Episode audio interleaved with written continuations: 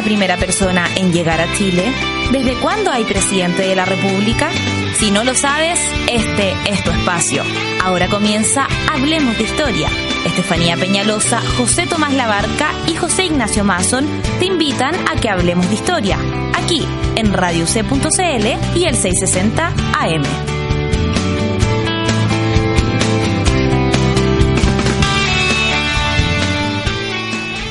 ¿Qué tal amigos de Radio C? Bienvenidos a una nueva jornada de Hablemos de Historia. Cada semana a las 9 de la mañana, los días lunes, mismo día a las 14 y a las 23 horas.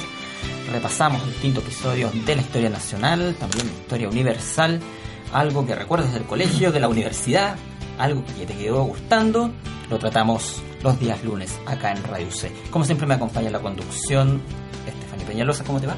Muy bien. José Tomás Labarca. ¿Cómo estás, José Ignacio? Buenas estar de vuelta.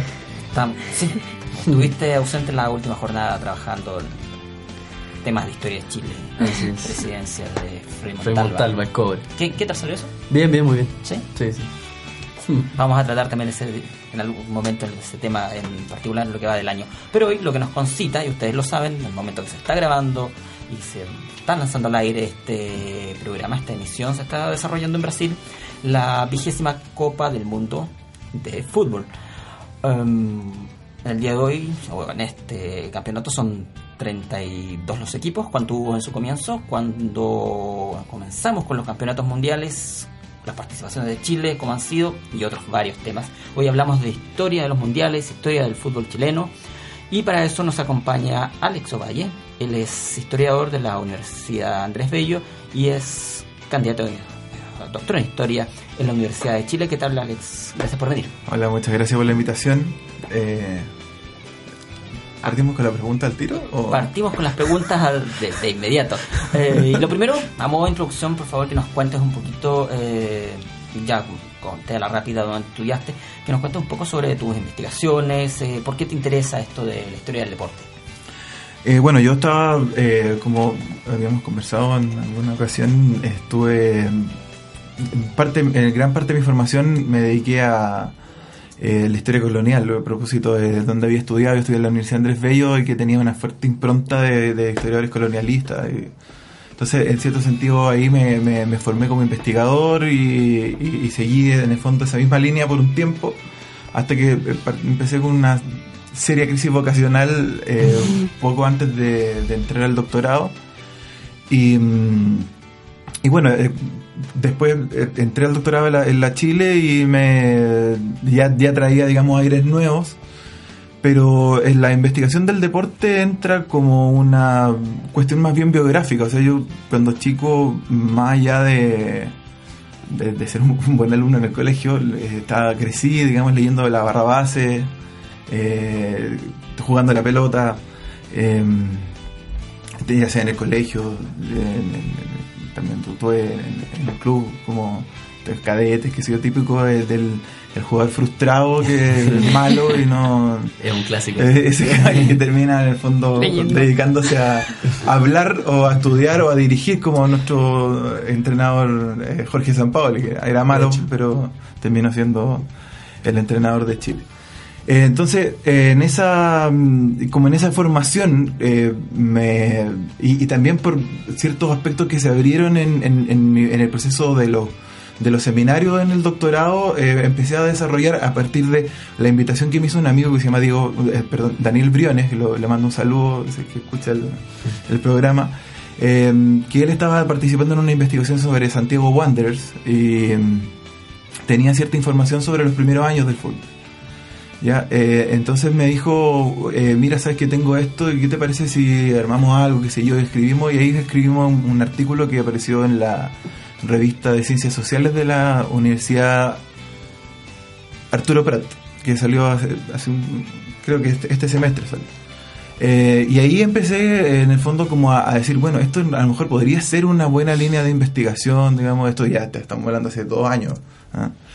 Eh, mientras tanto ya estaba muy eh, eh, involucrado con el siglo XX, pensando en este tema de tesis, eh, anduve dando la vuelta por la historia de los medios, qué sé yo, la historia del consumo en el siglo XX, qué sé yo, ah, pero ya este, venía trabajando este, este otro tema hasta que mm, gracias a la profesora Elisa Fernández y a mi eh, tutor de tesis, que es Eduardo Caviere, el Premio Nacional de Historia.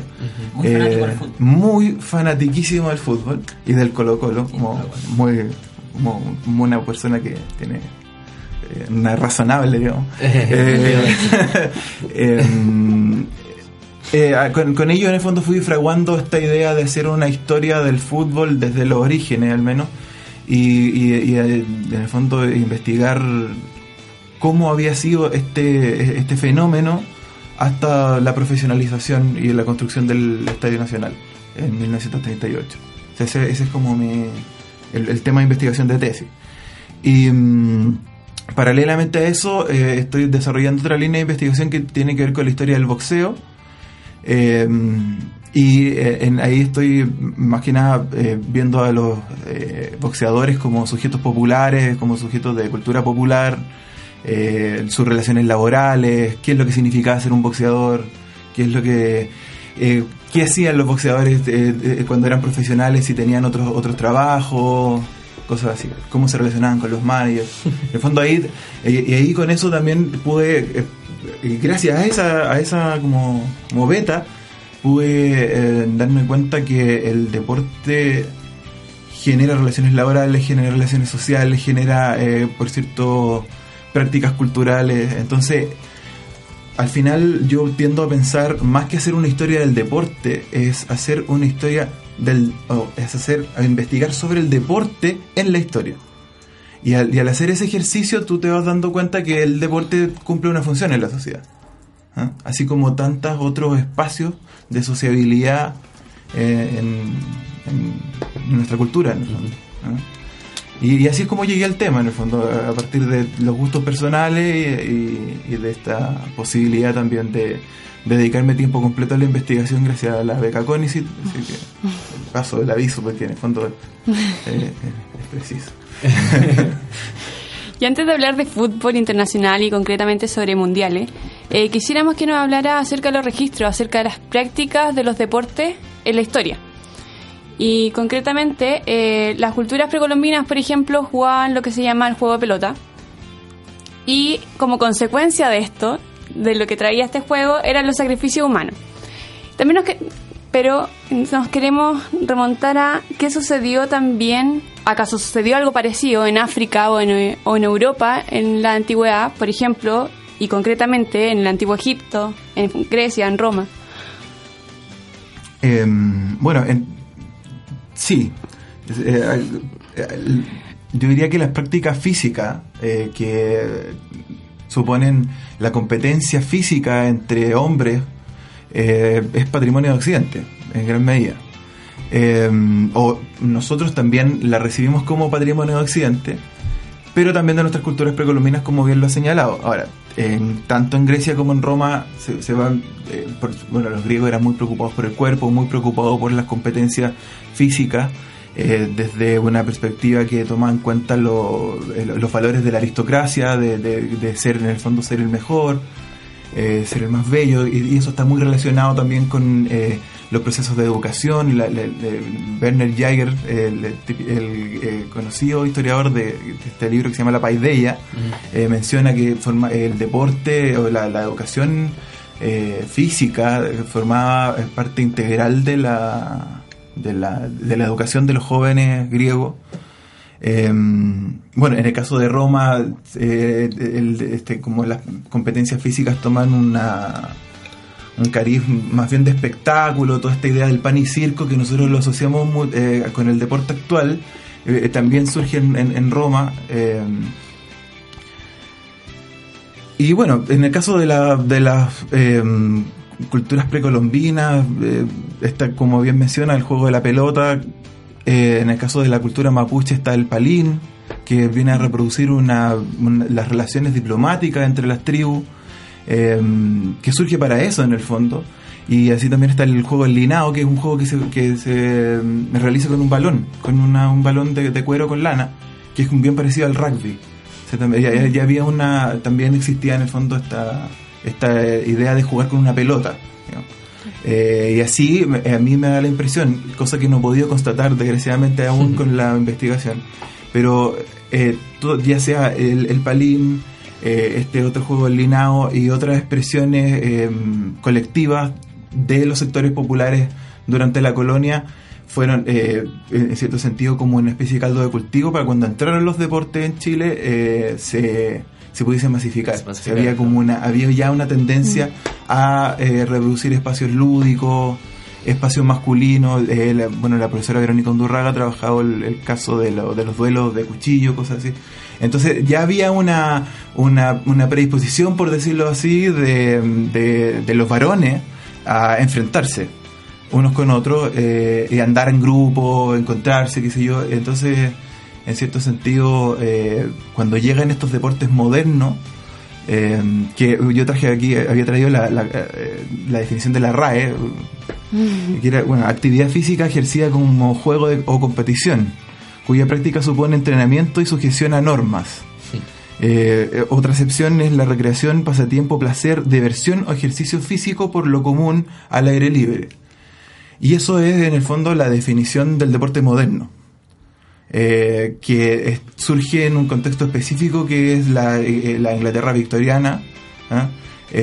Y que tiene que ver justamente con bueno, los procesos de industrialización, la importancia que toma la burguesía, eh, la expansión del liberalismo. eh, eh, entonces, eh, en, en ese, en ese contexto, en, en la medida en que se van racionalizando los, los tiempos de trabajo, por ejemplo, de la jornada laboral, también se, se crea a partir de eso un espacio para el ocio, Claro. para el tiempo libre. Entonces, bueno, y ahí está en el fondo, bueno, parte de ese, de ese tiempo libre eh, tenía que ver también como, bueno, el, el consumo de alcohol, la fiesta qué sé yo, pero también eh, estas otras prácticas que están más normadas y que son, eh, y, en el fondo, muy bien vistas por los por los dueños de las fábricas, porque en el fondo hacía que el, amigo se, saliera al trabajo y fuera a compartir con los compañeros jugando fútbol o- o peleando, qué sé yo, eh, que eh, fuera, digamos, con, con prostituta o, a, tomar alcohol, qué sé yo, que eso en cierto sentido eh, afectaba la productividad de la fábrica, entonces eso se generaba un problema. Y, en y, y eso aparte se eh, toma todo un, proceso, un movimiento que, que también crea este como liberalismo y el capitalismo inglés, eh, que es el espacio para la organización de, de sociedades sindicales, de sociedades mutuales, qué sé yo, como bien menciona Hobsbawm. Eh, y ahí en ese mismo en ese mismo circuito eh, asociativo surgen los primeros clubes de fútbol. Y pasemos al fútbol, que según Luis Omar Tapia es el deporte más hermoso del mundo. ¿Dónde nace este? ¿En qué año? Eh, ¿Cuáles son los referentes anteriores que podemos encontrar históricamente a él? Eh, y finalmente, ¿qué reglas tenía este deporte en sus comienzos? Digamos, tú hablaste de la función social, quizás también se puede decir algo de ello en los comienzos del fútbol. Sí, mira, el, bueno, el, el fútbol surge en Inglaterra, eh, como casi como la pregunta, la respuesta de manual. Claro, perogrullo. ¿Ah? Es como de perogrullo hoy día. Es casi que- como de perogrullo, claro. Eh, pero, em, bueno, a propósito de eso mismo, o sea, ya, ya existían algunas prácticas que, de, deportivas que se jugaban con balón, eh, que también incluía, qué sé yo, la utilización de las manos. Hay eh, y durante el siglo XIX existían eh, varias prácticas deportivas que, que eran conocidas como fútbol, pero que era una práctica como que no estaba arreglada y que termina siendo a partir de esas mismas prácticas se terminan derivando distintos estilos del fútbol. El fútbol asociación, que es el fútbol soccer que conocemos nosotros, o que jugamos nosotros, el rugby, eh, el fútbol australiano, que es bien parecido al fútbol americano, pero como la cancha que es media ovalada, eh, y em, bueno, el fútbol americano que, es un poco posterior. Eh, pero el, el fútbol eh, que, cono- que practicamos nosotros o, o practicamos de forma masiva, porque también se está practicando actualmente fútbol americano, por si no sabían, Sí.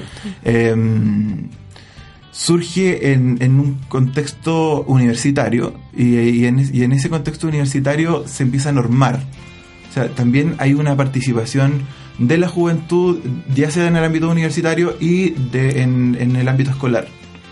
Eh, y ahí surgen, por ejemplo, las reglas de Cambridge, la, y las, las, las, eh, reglas de Sheffield, las de Freemason, y que buscan bueno, normar esto de los tiros libres, los saques de esquina.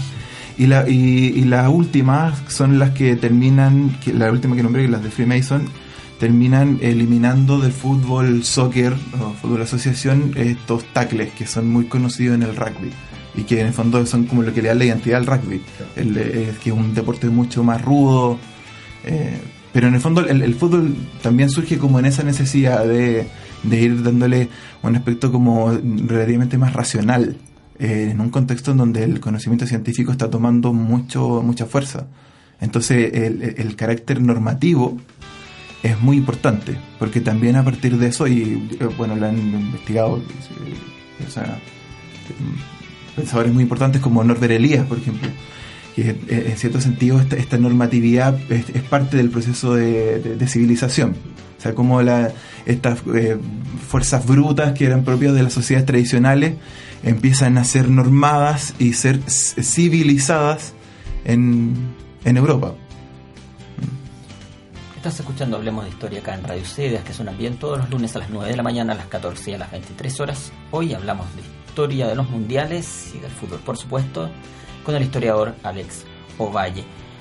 Hoy en día sabemos la cantidad de dinero que mueve el fútbol, el interés de los hinchas, eh, el interés de los medios de comunicación, eh, esta singularidad que tiene el fútbol en términos laborales de que a los jugadores se les fija un pase, que hay que pagar por ese pase, no, no ocurre en otras actividades laborales, un abogado, un profesor, un médico, no se le, se le ofrece un mejor sueldo para irse a otro trabajo, no se le cancela una cantidad extra al lugar de trabajo donde está primeramente.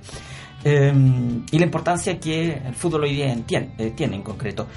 Pero yéndonos a todavía a sus orígenes, ¿cuáles fueron los primeros campeonatos, las ligas internas? ¿Dónde, en qué países primeramente se fue ya organizando y haciendo esto profesional? O al menos normando. Bueno, como conversábamos recién, eh, en Inglaterra surgió en este contexto eh, universitario, de, colegio también. Eh, son gente que es joven, eh, el, el, fútbol refleja un movimiento juvenil y que tiene que ver con la creación de una identidad juvenil que tampoco existía ¿ah? en la historia.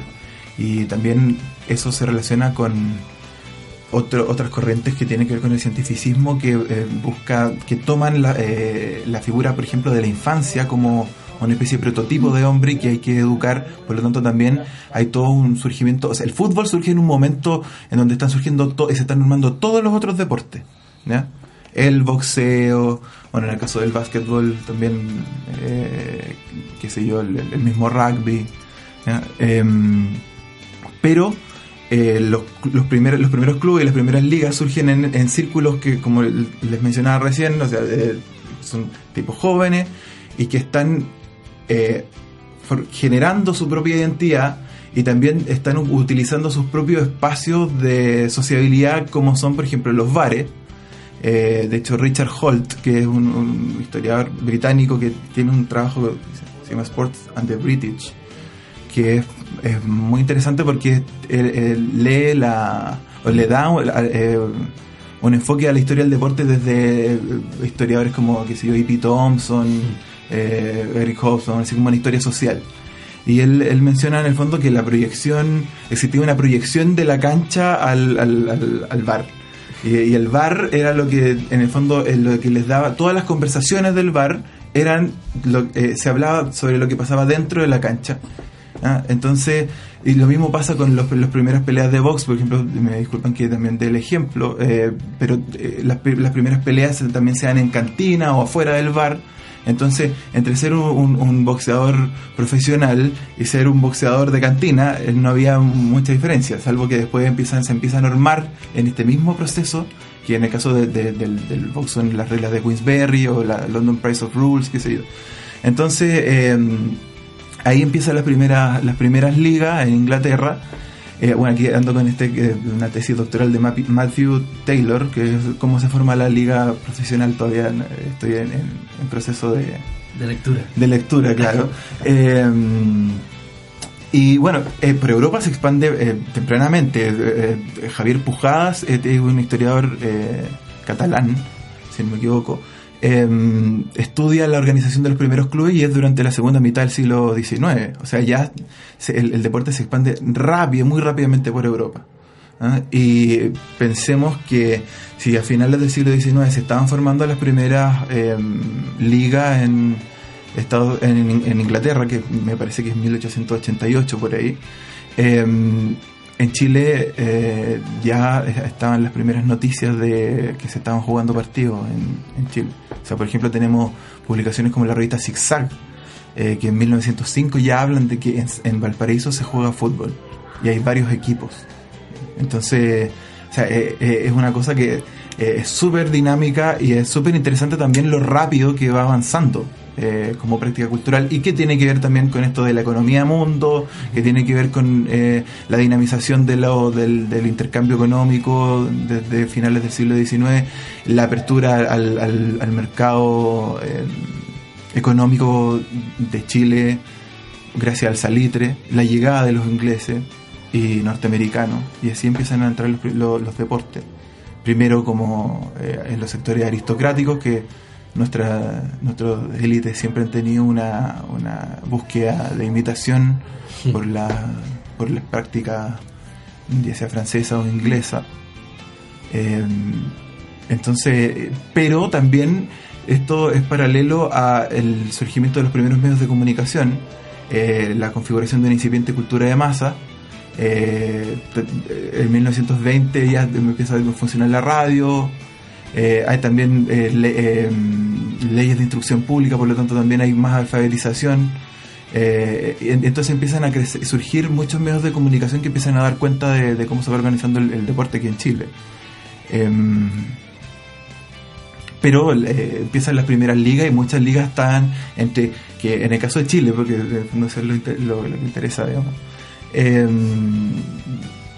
eh, eh, también está esta idea de que están los el Instituto Nacional, por ejemplo, tiene su equipo de fútbol, el, el Sagrado Corazón, los, el, el San Ignacio tiene sus, sus propios clubes, pero también la tienen las, las escuelas nocturnas, los, los empleados de la imprenta Zigzag, de la imprenta Barcelona, eh, los de mm, la compañía de, electricidad, así. entonces empiezan eh, eh, el, fútbol se empieza a configurar a partir de lo que de lo laboral por un lado, también de lo de lo educativo por el otro y, esos empiezan a encontrarse. Y ahí empiezan a surgir los primeros clubes, pero la liga no se viene a organizar ya de- como en términos profesionales hasta la década del 30. ¿Ah? Pero antes sí existían eh, eh, estas eh, los, los ligas de equipos que jugaban y sobre todo estas competencias que se dan entre ciudades. Porque es muy difícil también pensar en un Chile muy conectado, o sea, eh, es muy difícil pensar en ese Chile como lo conocemos ahora, digamos, donde tenemos clubes que viajan, qué sé yo, desde Puerto Montt, eh, no sé, pues desde Arica, incluso hace un, par de semestres estuvo jugando Arica en, en el campeonato profesional. Pero, disculpa, sí, todo, hasta el día de hoy el campeonato nacional no se juega en ciudades como Coyhaique o Punta Arenas. Así, claro que sí. De hecho, hubo toda una, una polémica a propósito de que eh, San Marcos de Arica quería hacer jugar a Colo Colo en, en Tacna, porque no tenían la infraestructura para poder jugar en, en Arica. Y eso es súper decidor. ¿no? Pero eh, eh, lo que pasa en, eh, en- en este primer periodo es que las primeras competencias se van organizando entre las ciudades más cercanas. En el caso de, de Valparaíso, Valparaíso con Viña, y después ya Santiago, que al menos en 1909 hay un catastro de los clubes deportivos, de los clubes de fútbol, que es un anuario esportivo, y los clubes, claro, están desde el centro de Santiago hasta zonas como Lonquén, Melipilla, eh, Ñuñoa, es 1909. ¿no? O sea, también un poco la- el, el fútbol eh, demuestra el, el crecimiento urbano. ¿no? Como en, en la medida en que va creciendo la ciudad, eh, también eh, se va modernizando, entre comillas, la, la ciudad, eh, va, se, va, se va adoptando este deporte. Y, y lo, y lo otro que también el, el fútbol requiere espacios, sitios, sitios baldíos, entonces ¿dónde están esos? En los sectores más rurales. En cuanto a las competencias entre selecciones nacionales, eh, ¿cuáles fueron los primeros torneos internacionales en donde se enfrentaron los distintos países? ¿Y cuál fue el origen de la primera Copa del Mundo en el año 30? Bueno, como les contaba recién, que me pasé un poco a la otra pregunta, Sí. pero primer, la, la idea es eso, es, es el deporte se va configurando a partir de esta cuestión regional primero, eh, de las como de las de las ciudades primero y se dan estos eh, como torneos intercities que se salen en las revistas y que es que Santiago versus Valparaíso, Iquique versus Arica, eh, Concepción también tenía su propia liga, qué sé yo. Eh, y ahí empiezan, por ejemplo, eh, eh, equipos, delegaciones eh, de Santiago van a jugar a Talca, y ahí sale el, el Rangers. Entonces, eh, así es, así es como, el, como, el- como comentaba recién, si se va expandiendo, como va creciendo la ciudad, en la medida que la, la comunicación entre las ciudades también se va dando, también eh, se empiezan a dar las primeras competencias eh, regionales, y bueno, ya en 1910 hay un partido entre Chile y Argentina. Eh, ¿Capítulo del centenario o nada que no, no lo sé, no, no, en realidad no, no, no sé si es específicamente por eso, pero sí sé que Chile pierde. Viene de ahí, desde los orígenes, Sí, claro, una cosa. eh, pero bueno, y ya eh, hacia eh, la década de mm, me- 1920, ya entre 1920 y 1928, el deporte había sido integrado a las competencias olímpicas. ¿ya? Y lo mismo como les comentaba recién, o sea, el fútbol y, la- y el, y el aspecto como federativo de estos deportes también surgen todos más o menos de forma paralela. Así que, porque en el caso chileno, por ejemplo, en el momento que está surgiendo la primera asociación de fútbol y la Federación de Box, también está surgiendo la Federación Esportiva Nacional. Entonces, este, también está bueno cuál es el rol que va a cumplir el Estado aquí, cuál es el rol que van a cumplir los privados, qué sé yo.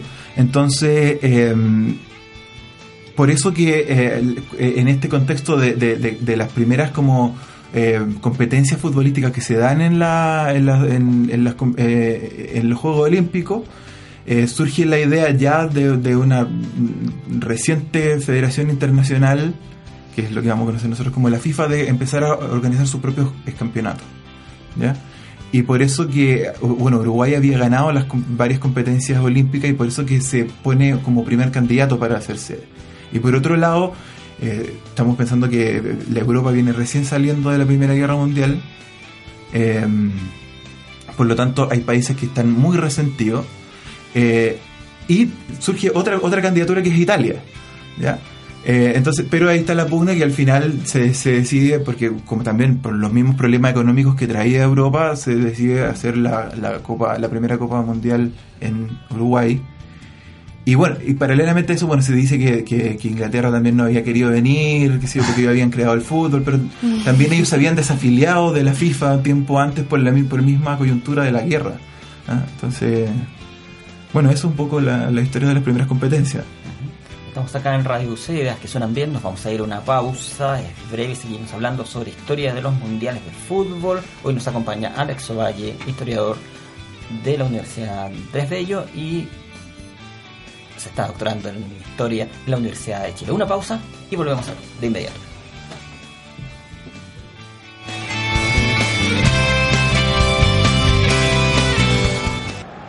Che, tranquilo, si, si no te van a pegar, es un tiro libre nomás. Ese jugador además es re malo, es malo. ¿Cuáles son las probabilidades que te pegue justo en la.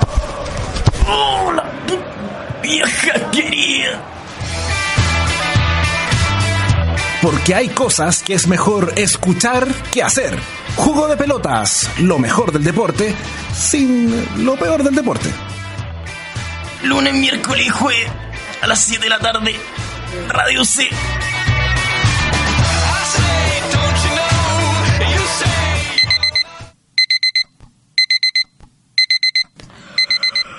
No, cinco minutos más. Siento como si hubiera acostado recién. No hay forma de que fueran cinco horas. ¿Y si lo apago nomás? Ahora va a llegar tarde. ¿Por qué el día no puede empezar a la hora del almuerzo?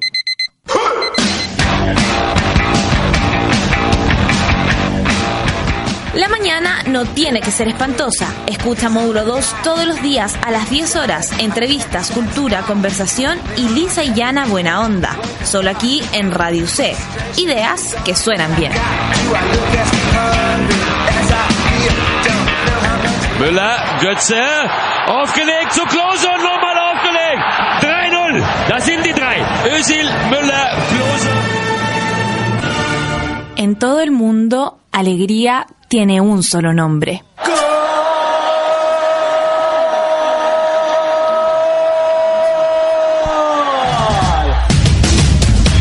Brasil 2014 en Radio C.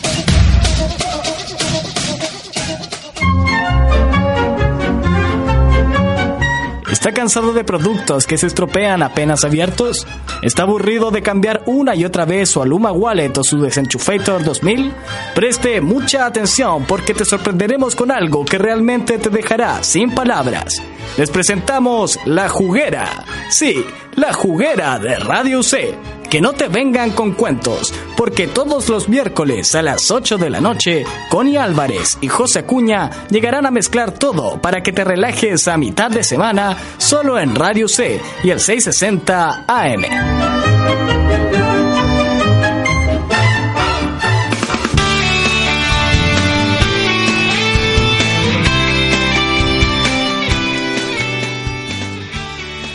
Estamos de vuelta acá en Radio Cedes, que suenan bien otro capítulo de Hablemos de Historia todos los lunes a las 9 de la mañana, a las 14 y también a las 23 horas. Adocan los tiempos y a estas fechas hablamos de campeonatos mundiales, de fútbol y el señor José Tomás Labarca tiene otra pregunta para nuestro invitado. Muchas gracias Alex. Para continuar con nuestra conversación sobre el deporte en general, el fútbol en particular y por supuesto los mundiales, quiero preguntarte eh, cómo fue ese primer mundial que veníamos hablando en la sección pasada en Uruguay en 1930. Eh, quiénes son los, quienes, que los países pe- perdón, que participaron, cómo se decidió que ellos participarían y por supuesto eh, quién fue el, el- el- el ganador del primer mundial. Bueno, eh, fue un mundial eh, bastante rústico de mm, principio, porque bueno, era en, era en Latinoamérica, una realidad global muy eurocéntrica, sobre todo después de la Primera Guerra Mundial, sobre todo muy eurocéntrica.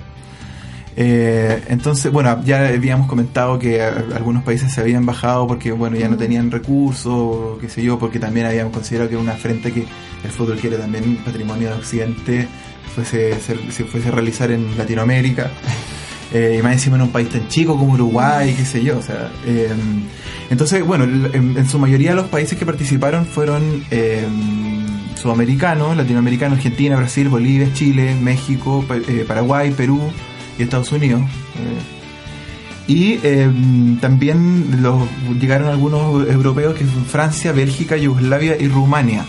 Hay, hay una- como cosas de anécdotas que uno lo- el, el rey de, de- de Rumania eligió como a dedo digamos a unos, a unos jugadores para que vinieran o sea, hay, hay toda una porque nadie quería venir en el fondo ¿ah? y es un poco lo que está pasando ahora por si acaso o sea están perdiendo todos los europeos ¿ah?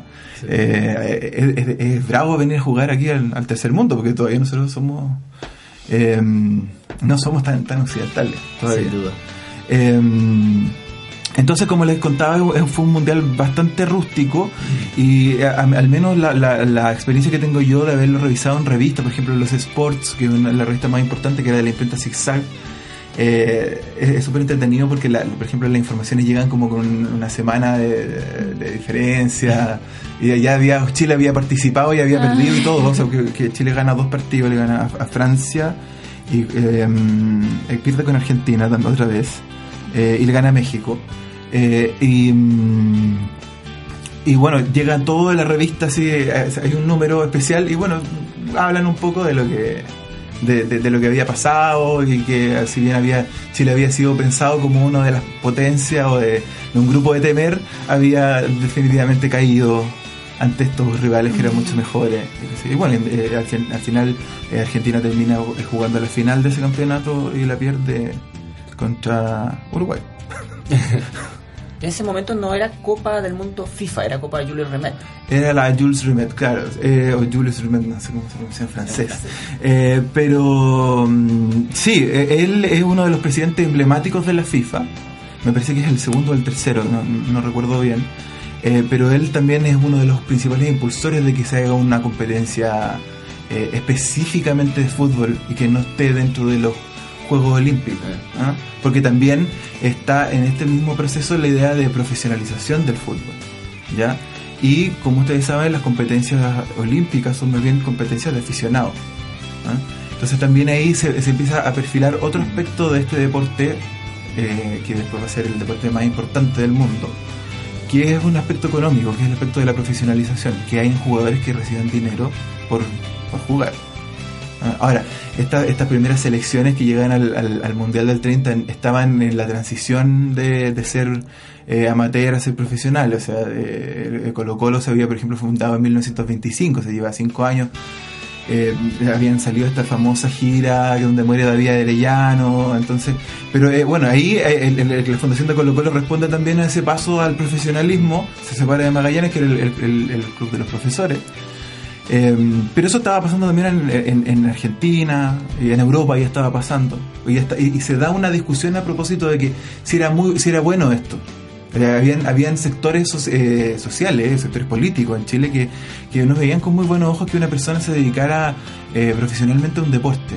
¿ah? Porque también como que se perdía todo el, el- como la- la- las verdaderas nociones que habían inspirado al deporte, que era el ocio, el, hacer algo del, tiempo libre, que eran eh, valores más bien aristocráticos. Eh, y ese, ese elemento, el hecho de la profesionalización, es lo que en definitiva termina eh, democratizando el fútbol. Y ahí eh, nos encontramos con un deporte que es eh, tiene un componente mesocrático, muy potente y popular. Y, esa, y a partir de la misma profesionalización y que la profesionalización se da paralelamente a, a la creación de un espectáculo. O sea, ya, y en el caso, por ejemplo, del, del estadio mm, Centenario em, Montevideo. de Montevideo, era, eh, es percibido por la prensa eh, como un gran adelanto de la modernidad. O sea, en Chile no tuvimos estadio nacional hasta 1938. Entonces habían, habían eh, sendos reportajes a propósito de, de- este, esta mole de, de- concreto que era eh, este, este estadio, digamos, que, por cierto que nosotros todavía no podíamos tener y que se venía reclamando desde 1909. O sea, se nos demora muerto.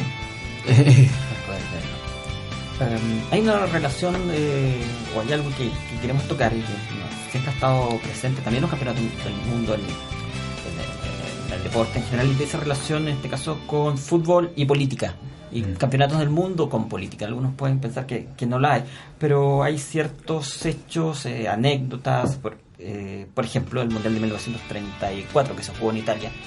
Eh, siempre ha corrido el rumor, ha quedado ahí la, la, anécdota que Mussolini eh, algo tuvo que ver al respecto y que ordena finalmente a sus jugadores o eh, simplemente influye directamente para que Italia gane ese campeonato mundial. Está lo mismo en el Mundial de Argentina 78. Hasta el día de hoy se comenta que en verdad la Junta de Gobierno, los militares, eh, de alguna forma influyeron para que ganara eh, eh, aquel país.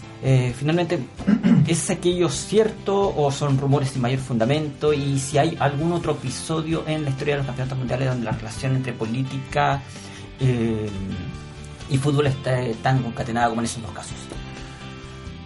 A ver, hay una relación directa entre la política y el deporte. Di- directa. O sea, la política eh, interviene mucho en el deporte. Y así también el deporte en algunos aspectos interviene en eh, políticas. Eh, y por eso tenemos esta idea de que, en cierto sentido, en algunos periodos más bien autoritarios, el deporte ha sido utilizado como control de masa, esta típica imagen de Hitler con los Juegos Olímpicos, o Mussolini, que tienden a ser también como la caricatura de los grandes dictadores de la humanidad. Eh, y, a propósito también un poco en esta línea de interpretación de que el deporte es pan y circo. ¿ah? Eh, sí, de todas formas hay una, hay una manipulación, ¿ya? Eh, pero el liberalismo también lo ha hecho. Nuestras democracias liberales también utilizan el deporte, eh, incluso hasta la actualidad. Eh, pero bueno, sí, en, en el caso de, de estos, de estos dos ejemplos que me mencionas, hay bueno una eh, fundada sospecha de que los árbitros estaban muy comprados, de hecho fueron descalificados después cuando volvieron a sus países los árbitros eh, para que, que ganara Italia y en el caso de, de Argentina, que es una anécdota que yo no la conocía, que la conocí ahora, eh, en 2012 salió una columna, salió hablando un, un- un ex eh, miembro de la resistencia a la dictadura peruana, eh, a, a propósito, o sea, no era una dictadura, eh, al gobierno peruano que tenían un- una, una como una especie de coordinación a propósito del plan Cóndor con, Claro, con, de Velasco eh. ¿ah? Era de Velasco Alvarado, seguro. Me parece que sí. Ya. Sí. Y que en el fondo el, este, este como derrota que había tenido Perú con Argentina, que fue 6-0, que fue lo que pasó, había, eh, había sido porque era como una vuelta de manos, que habían unos presos disidentes de Perú que los iban a llevar en un avión argentino y que ahí se iban a caer al mar. Ah, En, ese, en, esa, en esa pasada, digamos. Que, que cuenta este tipo que era el protagonista, que era como uno de los que iban a tirar al mar, que no lo terminan tirando al mar, pero que había corrido mucho el rumor de que era una devuelta de mano en rigor, ¿ah? para que Argentina saliera campeón. Ahora, claro, eso son, esa es una fuente. que, que esto yo lo encontré circulando por internet, por eso que de ahí lo- los datos que no están muy, muy claros. Pero, pero la pregunta central que es si es que la política eh, interviene en el fútbol, por cierto que sí. O sea, em, es parte de, de nuestra de nuestras relaciones culturales entre los sectores dominantes y los, y los dominados, por decirlo así, los grupos subordinados. Eh, es un espacio de tensión, que está, un espacio de creación de, significado. Entonces, eh, en gran medida nosotros parece ser que siempre el fútbol eh, se utiliza como manipulación, pero también hay una fuerte identificación de, los- de, la- de la- de los sectores populares latinoamericanos con el deporte, básicamente porque en el proceso de profesionalización hay una, eh, hay una identificación con estos íconos deportivos que son también un poco como la demostración de- del ascenso social, de la distinción, ah, de, ser- de ganarle a la vida y bueno, cosas, códigos que nosotros los te- seguimos manteniendo, o sea, esta entrevista a Alexis Sánchez o a Gary Medel, que son en fondo tipos que casi le ganaron a la vida pues, con, el, con el deporte. Pero hay una identificación. Entonces, eh, y eso, eh, por cierto, que también es utilizado por nuestros eh, democracias liberales, o sea, no, no es... Lo es utilizado hoy día. Muchos muchos políticos hablan del ejemplo de Alexis Sánchez, de cómo le ganó la vida y que por lo tanto eh, no es tan necesario que el Estado se meta en ciertas áreas de la sociedad o qué sé yo. O sea, me tocó escuchar específicamente al diputado Belolio eh, diciendo que eso era una demostración de que la educación estatal no era necesaria, digamos, de que una persona con esfuerzo podía llegar a ser Alexis Sánchez, que él era el ejemplo de ello. Y como. Bueno, también, en- sobre todo en un, en un momento en donde tenemos una, en el caso del fútbol, un, eh, tenemos un- un- un mo- estamos viviendo un momento de, de, de- de- donde el, el- liberalismo eh, está, pero sumamente eh, inmerso en las dinámicas del deporte. O sea, esto, lo que tú mismo mencionabas recién de de la de que los pases que de que cuánto que vale La comercialización que ahora, claro que ahora. Bravo vale 12 millones de dólares después de haber atajado un par de pelotas a Iniesta digamos Eh, entonces también está toda esta idea de que somos de que actualmente tenemos un, un país muy privatizado y los clubes deportivos también tienden a eso. Eh, y, y también durante durante los años de, de- de la dictadura em, hay, una serie de políticas que van en desmedro del deporte amateur y también que van en desmedro de todos los otros deportes que no sea el fútbol y ahí hay un, fortalec- un fortalecimiento de, del fútbol como espectáculo de- Yo tengo una pregunta en ese sentido, porque eh, yo he escuchado a muchas personas, yo no soy un tipo versado en este tema, a pesar de que soy muy fanático del fútbol. Eh, gente que habla de Chile en, en el caso de- del término de los clubes sociales, eh, a diferencia de Argentina, ¿qué tiene eh, de relación aquello con la política? Porque finalmente el hecho que haya un club social, que sea también un punto de reflexión y asociati- asociatividad de la sociedad, permite también ciertos ribetes, como lo decís tú, de los sectores populares quizás uniéndose, incluyo, incluso perdón, politizándose. No solamente pensándolo como desde arriba para abajo el clivaje, sino también desde abajo para arriba. Eh, ¿Cómo se explica el término de los clubes sociales o si es que hay algún tipo de relación con la política? Yo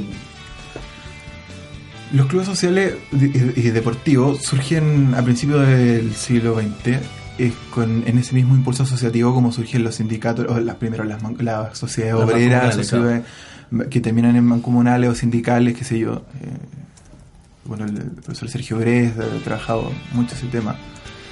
Y los partidos, o sea, lo- los, clubes deportivos utilizan esa misma institucionalidad en términos de hacer como la- las personalidades jurídicas, qué sé yo. Entonces, y como también surgen en espacios eh, laborales, eh, son están muy relacionados con la identidad de estos sujetos populares. ¿ya? Eh, entonces, cuando tú le planteas el, el deporte como, o el club deportivo como una empresa, a uno le tiene dos posibilidades. A uno, a uno, hay dos posibilidades que a uno le guste un club.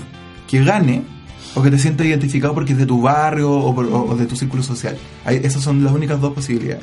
Entonces, en la medida que va ganando el club, bueno, bueno, estamos todos eh, con él. que un poco lo que pasa en México, que son eh, los clubes deportivos son empresas que se compran, se pasan para allá, para acá, qué sé yo. Entonces la gente le, bueno, le va a los no sé cuánto, pero eh, eh, es, es- eh, como que el hincha es mucho más volátil, ¿ya? Eh, en cambio, en el caso de, Lati- de Latinoamérica, o de Sudamérica específicamente, eh, hay, la, la formación de los clubes deportivos está muy relacionado con el barrio, en específico donde surgen, y con tu sector social. Y cuando tú le pones la empresa encima, eh, y esa empresa le va mal, se, esa identificación con la empresa se empieza a... a A separar, digamos, A separar. claro. Eh, eh, se, se vuelve más compleja la relación, ¿ya? Incluso hay, los que más defienden este como fútbol negocio, entre comillas, hablan de que bueno, lo- los resultados que, se, que ha logrado el fútbol eh, en el momento en que se, se, se crearon las sociedades anónimas eh, han sido mucho mejores que cuando eran clubes sociales y deportivos. Pero sin embargo, a pesar de eso, eh, Te pones cara de, de duda. Ojalá pudiéramos mostrar tu cara para que...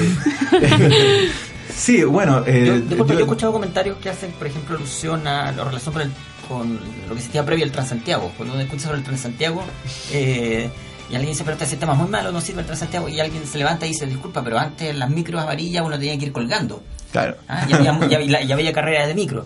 Eh, La discusión paralela con el fútbol es, disculpe, pero antes no se pagaban eh, la- las pensiones, de, de la, la plata para jubilación a los futbolistas. Muchos no tenían contratos. Cada vez que se iba a una quiebra, un- eh, llegaba el, el presidente del club, que no era el dueño del club, y ponía según su, su fortuna un millón, dos millones, cinco millones. Eh, eso también no estaban ni siquiera regulados por la dirección del trabajo. Y también pasa que las relaciones laborales en- de- después de los 80 en Chile también son malas. O sea, entonces, eh, incluso yo tengo un amigo que, que estudia la- el, el periodo este de, de la dictadura y contaba que habían algunos algunos futbolistas que eh, por el tipo de contrato que tenían no podían sacar tarjetas de, de casas comerciales. Por lo tanto, no podían acceder a crédito. Sea, hay- hay toda una beta de investigación que es muy interesante, que es ver estos, estos sujetos deportistas, en este caso futbolistas, como trabajadores. Y cómo, cómo, la, cómo la, la- la misma, estas mismas relaciones laborales se van eh, vinculando con ellos. digamos. Y ellos se van vinculando con el deporte a partir de esta relación laboral. Em, ¿qué, era lo, lo otro? Que, que estábamos, algo tú me mencionaste de lo, del Transantiago, que, que en el fondo se habían... Ah, bueno, y antes, claro, lo que pasa es que antes no se pagaban los sueldos. Y, y ese, y ese es como el principal problema. De hecho, después la NFP inventó una, una especie de, de ley interna de castigar con puntos a aquellos que se retrasaban en los sueldos. Claro, sí, pero ahora si vienen, eh, por ejemplo, podemos tener plantillas que son muy caras como la de Colo Colo, la Universidad de Chile, pero tenemos equipos eh, de provincias que los, los jugadores... Y en el fondo las condiciones de trabajo de esos jugadores siguen siendo paupérrimas. Con Claro, sociedad anónima, claro, anónima o no, no. tienen- no tienen un sueldo reguleque. Bien, nos salimos un poquito del Sí, sí, entusiasmo bien. de fútbol. Ya me están tocando, sé tocando que- la contingencia que uno tiene que opinar y Yo sé dice, que Stephanie tiene, historiadores. tiene y- preguntas porque hay un, un concepto que se llama maracanazo y, y al respecto Stephanie algo que Bueno, vamos a, vamos a volver a los mundiales. y uno de los más recordados es el Mundial del 50. Y queremos saber por qué es tan recordado y también que nos cuente el evento que marca este mundial, que es el Maracanazo. Como que nos resuma un poco. De más está decir que todos los, los países que organizan un mundial lo organizan para ganarlo. ¿no? Lo hemos visto en este mundial ahora en el primer partido. Sí, o sea, y es cierto, por ejemplo, lo que dice Bombalé, que, que va a haber- siempre con el momento que Brasil se vea a- eh, con problemas van a poner al japonés a, Por supuesto que sí. a, a cobrar, a arbitrar. Eh, porque claro, lo- los países organizan los, los mundiales para ganarlos, porque es una fiesta de ellos, es una fiesta nacional. Entonces, eh, y sobre todo en un país tan futbolizado como, como Brasil, ¿ah? Eh, que, que a pesar de todas las protestas actuales eh, por el Mundial de Fútbol, sigue siendo un país muy futbolizado y muy contento con el Mundial. O sea, hay una, surge ahí como una especie de dicotomía eh, eh, en la sociedad a propósito de, de ser tan futbolizado y también ver, bueno, todo este, en el fondo yo, cre- yo diría que el problema es con el negocio, no con el. No con el fútbol sí. ¿ah? Eh, O y, con eh, el concepto muy usado desigualdad de recursos invertidos, porque muchos de ellos dicen nosotros no estamos en contra del mundial, pero queremos que pongan igual de plata a salud, educación, seguridad y otros. y que es... eh, Con el mismo entusiasmo que se construyen estadios que se construyen hospitales, por ejemplo. Y, eh, claro, y era como lógico que si, se iba- si se organizaba un mundial en Latinoamérica iba a pasar eso, en Sudamérica iba a pasar eso. Es parte de nuestra sociedad. Eh, Entonces, bueno, este era, un, este el mundial que estaba organizado para Brasil. El Maracaná se había construido también específicamente para eso. Se había gastado mucho dinero para construir el Maracaná, el estadio más grande del mundo en ese momento. Y más encima había un- una, la, la parte final había sido como una especie de liguilla que Brasil llegaba con un punto más que Uruguay, o sea, se- le, le bastaba el empate para ganar. Entonces también había una serie de apuestas que, como ahora actualmente, que, que estaban, que apostaban a Brasil ganador. Se habían mandado a hacer no sé cuántas camisetas con que decían eh, Brasil campeón. Eh, había una, una limusina por cada jugador que los iba a llevar a la casa después de que se terminara el partido. cosas así. O sea, estaba. eh, cuando, cuando gana Uruguay, que hay toda una historia mu- muy bonita, que después de que hace el gol. Eh, Fri- Friaza se llama el, el- el que es el gol, que es a los dos minutos, tres minutos del, del segundo tiempo. Se viene el estadio abajo. que- En el, el Obviulo Varela, Obviulo Varela se llama, eh, que es el capitán de, de Uruguay. Y agarra la pelota, saca, le saca la pelota del arco y se pone a caminar. Y empieza a reclamarle al árbitro de los offside, que hoy sido un offside que no había existido. Y empieza a decirle, bueno, aquí eh, hubo un offside, y qué sé yo, y estuvo como cinco minutos. Y con eso enfrió el partido. Y en ese momento se da vuelta y dice, ya aquí vamos a ganar. y viene el gol, de, el gol del empate, y cerca al final, a 10 minutos del final, viene el, el- último gol de, Uruguay, y, y que al escoba, o sea, la gente llorando dentro del estadio. Eh, suicidios se comenta que hubo. Eh, y, de hecho, eh, eh, al mismo presidente de la FIFA, el señor Rimet, le dice: Bueno, aquí lo- estaba todo preparado, lo único que no estaba preparado era que ganar Uruguay. Entonces, eh, dice, eh, eh, está- mientras está toda la escoba, digamos, en, en la gente llorando y todo eso, él agarra la copa y se va, va a buscar a, a, a Varela y va y, y le, y le pasa la copa y toma. Pero sal, Y bueno, al, al arquero que le hicieron ese segundo gol, eh, también estuve ahí investigando que murió hace poco y, y cuando murió, eh, hace un par de años me parece, eh, pusieron en un titular en la prensa que decía el hombre que murió dos veces. Ah, y porque de hecho en, en- me parece en una concentración de 1997 al amigo lo echaron de la concentración. O sea, lo, fueron per- eh, personajes non gratos el resto de su vida. O sea, se, se dejaron de usar la misma camiseta que usaban. O sea, fue todo un... También como son los brasileños. sí. En fin, eh, pasemos a, a un gran recuerdo para nuestro país, que es el Mundial de 62, luego de lo, de lo que hemos conversado sobre el Maracanazo, qué sé yo, los Mundiales del 54 y 58. ¿Cuál es la historia previa a este Mundial? Eh, ¿Cómo se gesta? Eh, ¿Por qué y cómo se consigue que Chile sea la sede de este Mundial? Etcétera. ¿Cómo es también el tema con la infraestructura que hemos conversado harto, no sé? Bueno, Chile era un, un país chico, como siempre lo ha sido, digamos, como lo es actualmente. Eh, por lo tanto, está la FIFA es una, es una organización europea ¿ah? que responde también a una, a una, a una lógica de, de- de organizaciones internacionales eh, propias del siglo XX que son eurocéntricas. Por lo tanto, a pesar de que a los europeos les encante cómo juegan los, los sudamericanos, o sea, igual no es lo mismo llevar sudamericanos o importar sudamericanos a Europa que ir a jugar a, a- a Sudamérica. Por lo tanto, también eso ya genera un, un problema. Por otro lado, un país que estaba al fin del mundo. ¿Ya? Eh, entonces, bueno, esta es una iniciativa que parte de tres personas, que es don Ernesto Alvear, que, eh, Carlos Whitborn y Juan, eh, Juan Pinto Durán. Dos de ellos no alcanzan a ver, mueren en, Sí. el, en el proceso. Eh, eh, pero bueno, este es un mundial que también es, es es organizado muy de, de manera como muy muy artesanal. Las pelotas eran hechas, la hice- le hicieron artesano. eh, el- el- entonces eh, hay, hay toda una cuestión que, que es propia de Sudamérica, que es una forma de hacer de Sudamérica, eh, que es así, que es mucho más artesanal, que es mucho menos industrial que- que Europa. Eh, y, y- y- está atravesado por, la tragedia del Mundial de- del 62, porque el 60 viene el, terremoto, que es el terremoto más grande de la historia moderna. Y por otro lado, teníamos, teníamos un presidente que era más bien reacio a cualquier cosa que fuese nueva.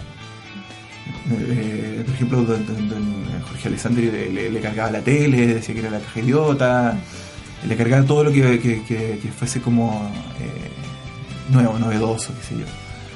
Y por lo tanto eh, claramente no les gustaba el fútbol. Pero sin embargo, también hay, eh, hay una, una cuña que le sacan que bueno, el, mundial se hace sí o sí. O sea, en algún momento también se, se sube dentro del carro ya cuando iba andando el asunto. ¿ya? Porque Eh, la relación fútbol-política descubrió que le Sí, podía servir. Pero claro que sí, pues sí. Y vas a dar el, el- va a ser el, el- el- a, la- a la inauguración, va a dar un discurso.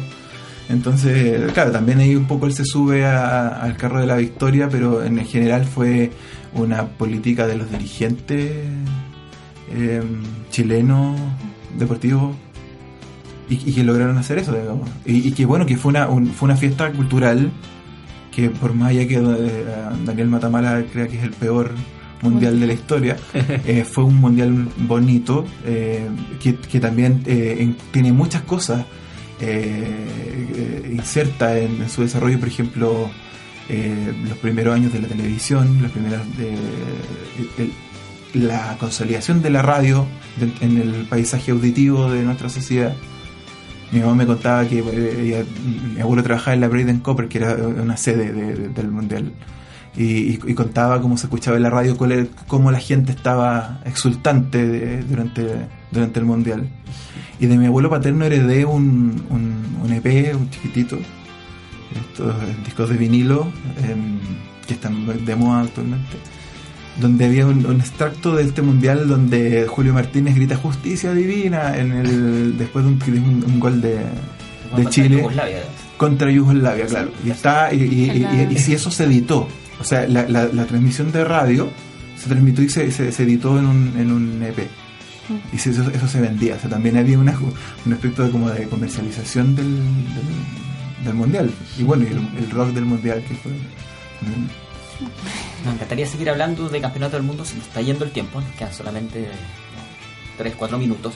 Eh, así que vamos a tener que cerrar acá en, el, en este Mundial del 62 eh, para que nos cuentes solamente un poco más eh, finalmente consecuencias de este campeonato. ¿Trajo beneficios? ¿No trajo beneficios? Se habla mucho de la inversión que meten los países eh, y que finalmente trae mucho turismo, significa infraestructura que queda para después. Eh, hay algunos casos puntuales, mm, no solamente en, mundiales, también en, en Olimpiadas, por ejemplo, el caso reciente de, de Grecia. Los griegos hasta el día de hoy critican ese, ese, esos Juegos Olímpicos del año 2004 que finalmente los terminó arruinando y hoy día, harto tiempo después, 10 años después, siguen siendo la economía con mayor cesantía. Eh, ¿Cómo fue en el caso de Chile? ¿Trajo en verdad eh, mayor infraestructura? Eh, ¿Creció el país? ¿O la verdad, por el contrario, usando un término muy chileno, fue un cacho para este país? Bueno, nos quedamos con el, el flamante Estadio Nacional muy bonito que lo seguimos utilizando. La, la misma sede, es el, el Estadio Carlos. Eh, Digamos que se jugó también en regiones, no, no todo en Santiago. Sí, claro, pues se jugó en Arica, eh, en, En Rancagua. en Rancagua. Como les contaba, pues, mi, mi, mi abuelo trabajaba en el, en el Mineral del Teniente, entonces estaba, estaba ahí la sede. Era de la Braden Copper.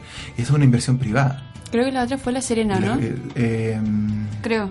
Sí, casi segura. Sí, Sí, sí eran cuatro lo sedes. tenía, lo tenía anotado aquí, no me acuerdo bien. Em, el estadio el Sausalito es el otro. Y la Junta de Adelantos de Arica da el, el- el- construye el, el estadio Carlos de Arica. O sea, perdón, la infraestructura utilizada, los estadios no es una infraestructura pública o una inversión estatal, sino que es privada. ¿Cómo? Porque el Estado no estaba, no estaba posibilitado de, de asumir esa inversión. Entonces pregunta, una pregunta más básica, ¿y por qué se hace aquí? ¿Por qué no en un país europeo o en otro latinoamericano más grande? Porque mm, había un tesón, diría yo, de los de los De la asociación, dirigentes digamos, de la asociación, claro. Eso del por qué no tenemos nada, queremos ganarlo todo. Eh, claro, o sea, hay, hay toda una... Y bueno, también hay este, el voto de Argentina que ayuda mucho a, a darle como validez al, al mundial. Pero en general, bueno, es, es una inversión privada, porque el Estado no estaba eh, En en condiciones. de asumir ese gasto. ¿ya? ¿Y qué es lo que pasa después?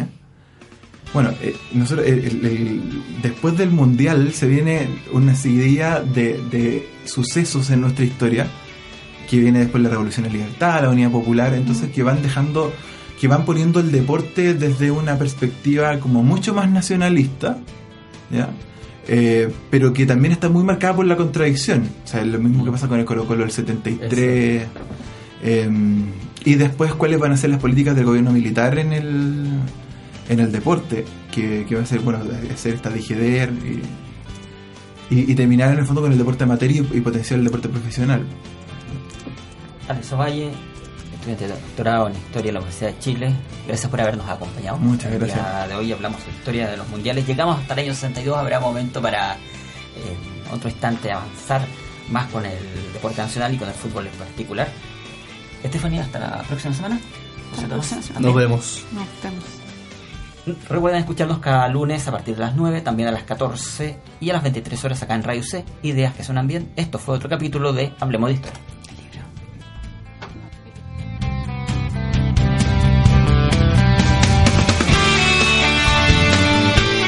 Sabes que Diego de Almagro fue el primero en llegar a Chile. Para saber más, escúchanos todos los lunes a las 9 de la mañana en radiouc.cl y el 660 AM.